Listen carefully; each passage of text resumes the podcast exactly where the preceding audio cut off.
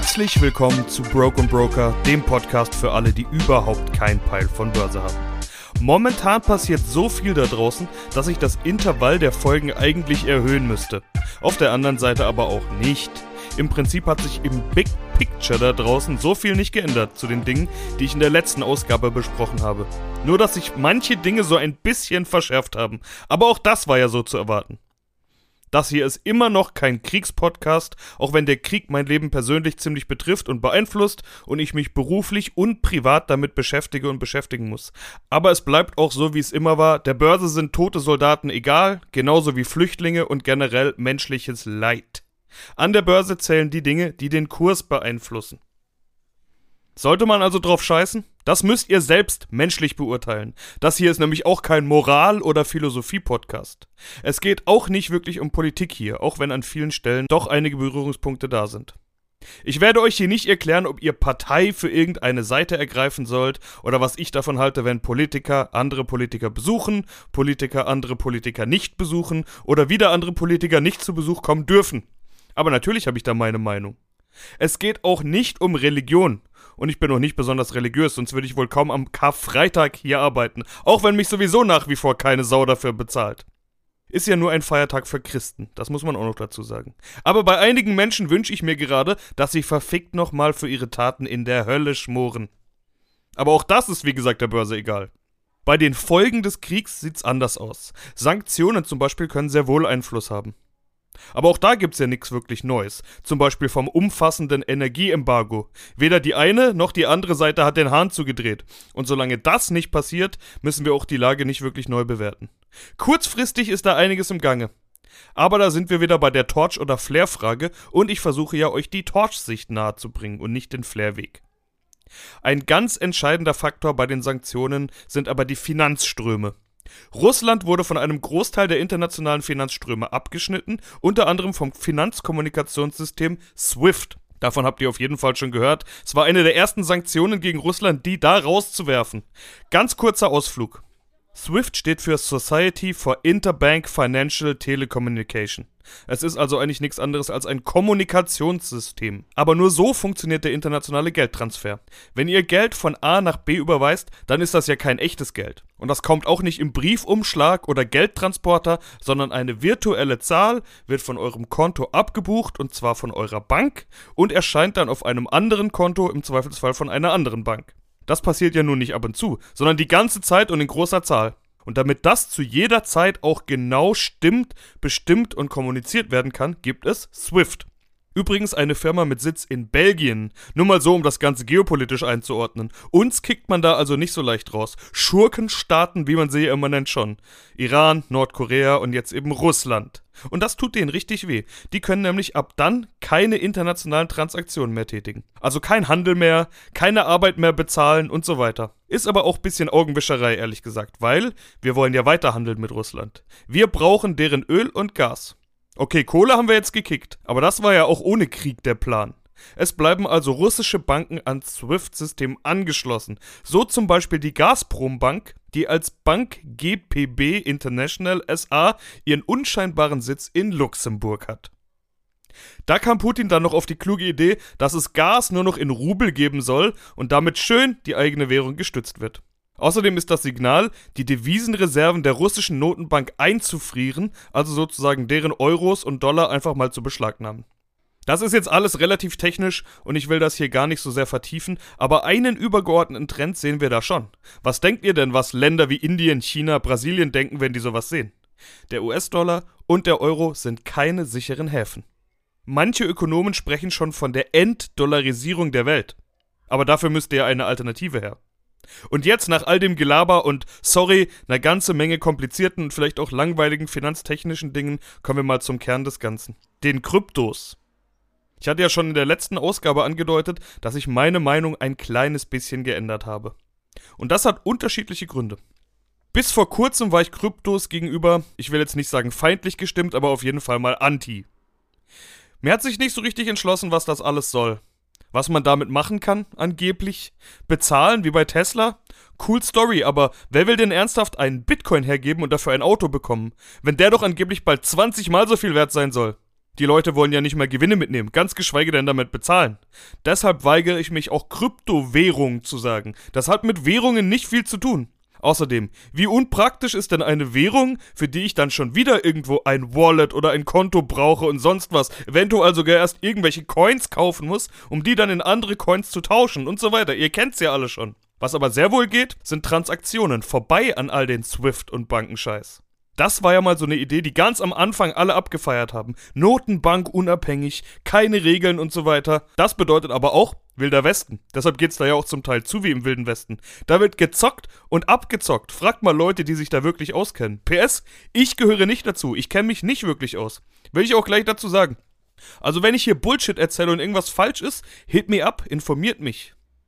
Aber Vorsicht, denn mit der Argumentation landet man auch ganz schnell bei den Warnungen und Argumenten, die ganz am Anfang immer mal kamen von diesen typischen Hater- und Antifraktionen. Die da wären, nur Drogendealer, Kriminelle und Terroristen nutzen sowas. Das ist so ein typisches Ich will mich damit gar nicht beschäftigen und damit ist die Sache abgehakt Argument. Außerdem ist es ziemlich falsch und ziemlich dumm. Denn anders als man anfangs immer behauptet hat, ist so eine Blockchain überhaupt nicht anonym.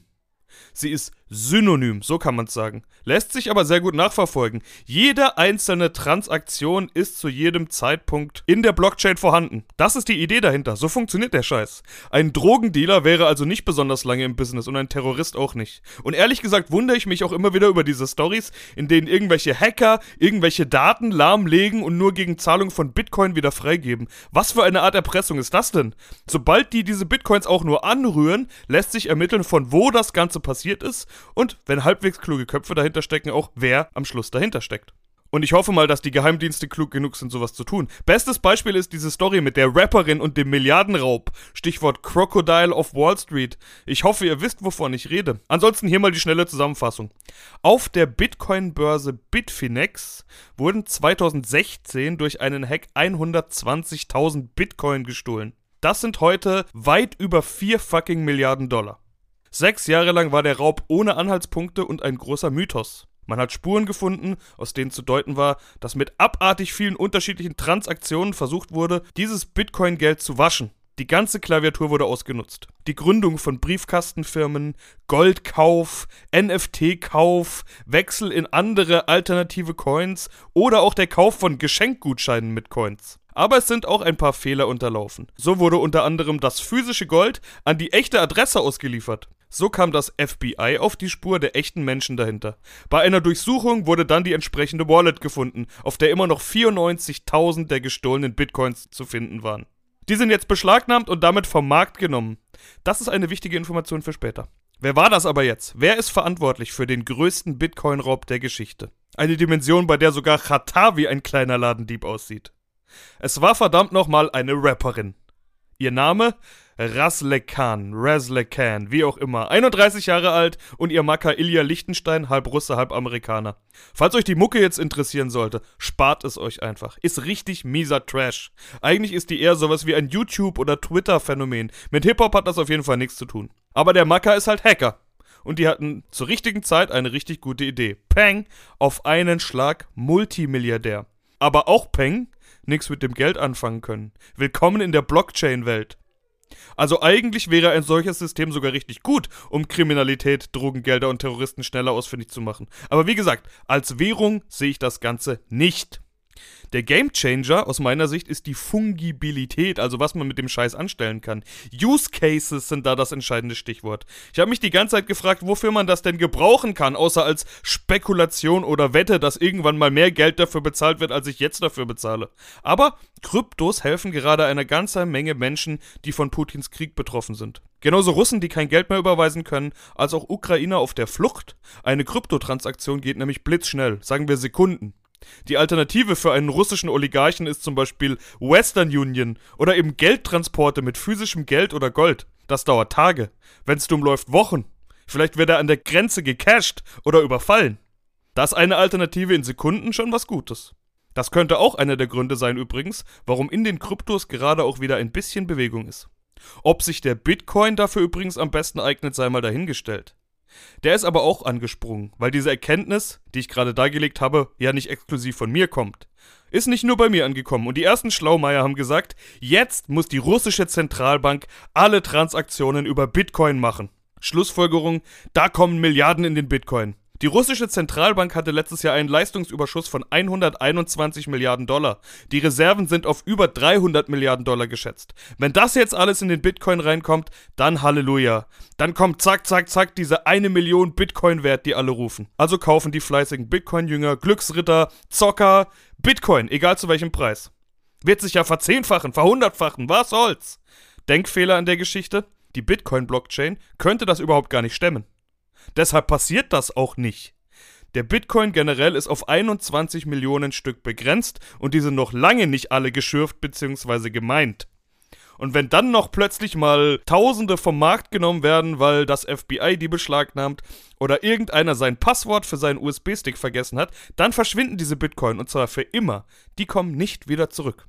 Noch was. Der Bitcoin schafft etwa sieben Transaktionen pro Sekunde. Alleine die Firma Visa macht mehrere tausend pro Sekunde. Und noch was relativiert diesen Spaß ein bisschen. Der Kryptomarkt ist mini klein. Obwohl da jetzt natürlich viel Kohle reinfließt. Der gesamte Kryptomarkt ist nicht mal so groß wie die Firma Apple. Macht euch das mal klar. Und es gibt über 6000 solche Kryptos da draußen. Da ist in manchen also sehr, sehr, sehr wenig Geld drin. Aber jetzt kommen wir zum Clou und zu dem Punkt, der meine Meinung geändert hat. Ich war in meinem bürgerlichen Beruf als Finanzjournalist auf einer Veranstaltung namens ETF Days. Da geht es zwei Tage lang natürlich um ETF. Sollte man meinen. Tag 1 war dann das übliche ETF und Aktien, Marktausblick, bisschen Russland, Inflation, Anleihen, ESG, Nachhaltigkeit und so weiter. Tag 2 war Krypto, Bitcoin, digitale Assets und Co. Ein ganzer Tag auf den ETF Days. Nur für Krypto. Wow, wisst ihr, was das heißt? Das heißt, wir reden jetzt über Mainstream. Kryptos sind ungefähr da, wo Hip-Hop Mitte der 80er hingeraten ist. Da gab's plötzlich Run DMC und LL Cool J. Und davor noch dieses Hey You, The Rocksteady Crew. Die Videos liefen auf MTV, es gab Grammy Awards, Hip-Hop-TV-Shows, erste Superstars und Millionen-Dollar-Deals. Hat das die Sache qualitativ besser gemacht? Viele Realkeeper würden jetzt ausflippen und das sind sie damals auch. Das vielleicht nicht. Aber es brachte eben diese zitierten Million Dollars. Und es machte Hip-Hop und vor allen Dingen Rap auf der ganzen Welt bekannt. Und sowohl Rap als auch DJing, Breakdance oder Graffiti ist nirgendwo mehr wegzudenken. Nirgends. Nicht aus der Werbung, nicht aus dem Stadtbild, nicht aus den Musikshows, nicht aus den Filmen, nicht aus der Mode, überall. Und da sind wir jetzt mit Krypto.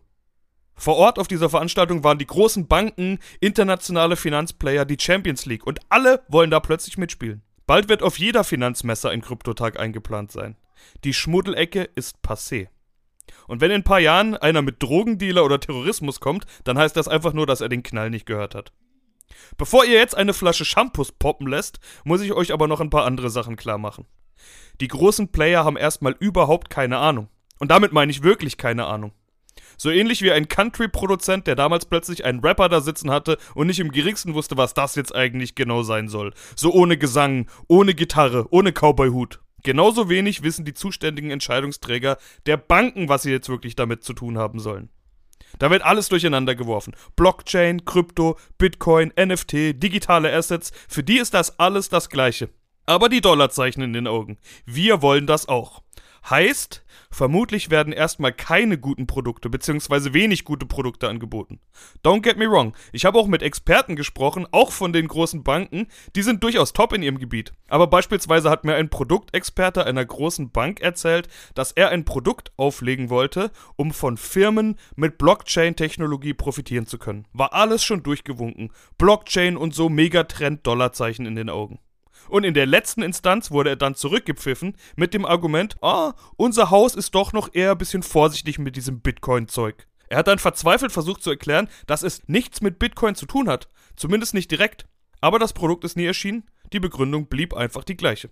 Auf der anderen Seite bedeutet Dollarzeichen in den Augen aber auch, wir wollen mitverdienen. Es geht denen natürlich nicht darum, den Markt zu stärken, die Technologie voranzubringen oder die Vision dahinter zu verstehen. Die haben begriffen, ihr alle wollt das jetzt. Und bevor jemand anders dran verdient, verdienen lieber wir. Es wird also teuer, und zwar für euch. Das war bei Rapmusik so und das wird auch bei Krypto so sein, beziehungsweise ist es jetzt schon.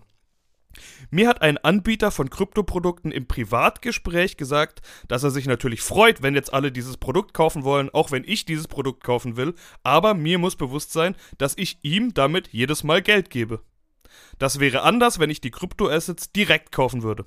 Aber genau das gleiche gilt ja eigentlich auch für ETFs, von denen ich hier immer spreche. Natürlich könntet ihr auch all die Aktien selber kaufen und eure eigene Allokation vornehmen. Aber das erfordert Zeit, Know-how, gutes Gespür und eigentlich auch einen Haufen Kohle. Weil bis ihr den DAX physisch nachgebildet habt mit eigenen Aktien, ist eine ganze Menge Kohle dabei draufgegangen. Mit ETF-Handeln geht dagegen ganz easy und mit wenig Geld. Genau darauf wird es bei Kryptos meiner Meinung nach hinauslaufen. Bedeutet, die Banken und Anbieter verdienen sich dumm und dämlich mit euch, ihr werdet es trotzdem kaufen, damit ihr nichts selber machen müsst, und der Markt hat richtig dicke Zuläufe an immer frischer Kohle. Eine Mischung, die dafür sorgt, dass aus meiner Sicht Krypto-Investments bald ganz normal sein werden. Ich selbst bin übrigens nach wie vor nicht dabei. Auch da sind die Gründe die gleichen. Ich sehe den Kryptomarkt weiterhin als Spekulation. Ich selbst sehe mich aber als Investor. Ich kann den Markt nicht einschätzen, ich sehe nach wie vor nicht, wie sich das entwickeln soll, wenn eigentlich nichts dahinter steckt, und ich kann die Preise überhaupt nicht beurteilen. Wer will mir denn sagen, ob irgendwas da gerade teuer oder günstig ist? Und das Argument, dass man kaufen muss, weil es steigt, ist für mich kein Argument. Und dass man etwas kaufen muss, nur weil es alle tun, hat mich noch nie überzeugt. Deshalb ist mein letzter Plattenkauf auch nicht Capital Bra, sondern von meinen Homies O-Junk und Superfat. Beziehungsweise eigentlich sogar ein Tape von der Two Life Crew. Mein letztes Rap-Shirt von meinem Homie Axel und nicht irgendein Tupac, Dr. Dre, Kanye West oder Wu-Tang-Shirt. Gekauft im Plattenladen um die Ecke, Coast to Coast und nicht bei Amazon oder wo ihr das Zeug kauft. Oder noch besser, bei den Künstlern selbst. Was will ich damit sagen? Ich kaufe die Dinge, die ich verstehe, die mir nah sind, an die ich glaube und die ich mag. Warren Buffett-Style. Ihr wisst schon noch, der Börsen-JC. Habe ich schon oft zitiert. Es gibt genügend Investmentmöglichkeiten auf dieser Welt. Manche laufen gut, andere laufen schlecht. Es gibt Hypes, bei denen ich nicht dabei war. Es gibt Trends, die man verpassen kann, die man nicht verpassen sollte. Es gibt die langweiligen und die noch langweiligeren Torch-Investments. Das ist nach wie vor meine Welt. Und wenn Kryptos was Nachhaltiges sind, dann spielt's doch eh keine Rolle, wann ich kaufe. Sollte ich in 10 Jahren zu dem Entschluss kommen, dass das ein guter Markt für mich ist, let's go. Ist ja auch nicht so, dass man sagen würde, oh, damn it, hätte ich mal vor zehn Jahren Aktien gekauft. Jetzt ist leider zu spät. Klar, hätte ich vor zehn Jahren Tesla gekauft oder Apple oder Amazon. Aber da fällt mir noch eine andere Anekdote ein zu Krypto. Jemand hat Kryptos mit E-Mails in den 90ern verglichen. Hat also gesagt, dass jemand ihn gefragt hätte, ob er eine E-Mail-Adresse hatte. Er meinte, nein, wozu? Der andere hat dann erklärt, schau, ich kann jetzt hier von meinem Computer aus dem Nachbarn eine Mail schreiben und er hat die sofort. Er meinte dann, ja, ich schreibe dem Nachbar ja nicht mal einen Brief auf Papier, also warum sollte ich das jetzt elektronisch tun? Paar Jahre später wollte jeder seine E-Mail-Adresse haben, also musste er sich dann doch verspätet eine einrichten. Und so ähnlich sieht er Krypto. Ich denke mir schön und gut. Aber was wäre in den 90ern dann die richtige Situation gewesen? Eine E-Mail kaufen? Und dann auch noch richtig teuer unter Umständen? Was wäre die heute wohl wert? Was wäre eine E-Mail von 1995 wert? Die E-Mail-Technologie war doch das Entscheidende. Ich hätte aus dem Gedanken raus wohl damals den größten Anbieter gekauft. Der hieß übrigens AOL. Ihr könnt mal schauen, was aus denen geworden ist. Und das ist der Grund, warum ich mich erstmal raushalte. Aber ihr seht, ich öffne mich. Und nächstes Mal geht's auch wieder mehr um den Markt und um Aktien, ETF und Co. So, und jetzt Religion hin und her. Das Schönste am christlich geprägten Deutschland sind doch nach wie vor die Feiertage. Also wünsche ich euch allen mal frohe Ostern.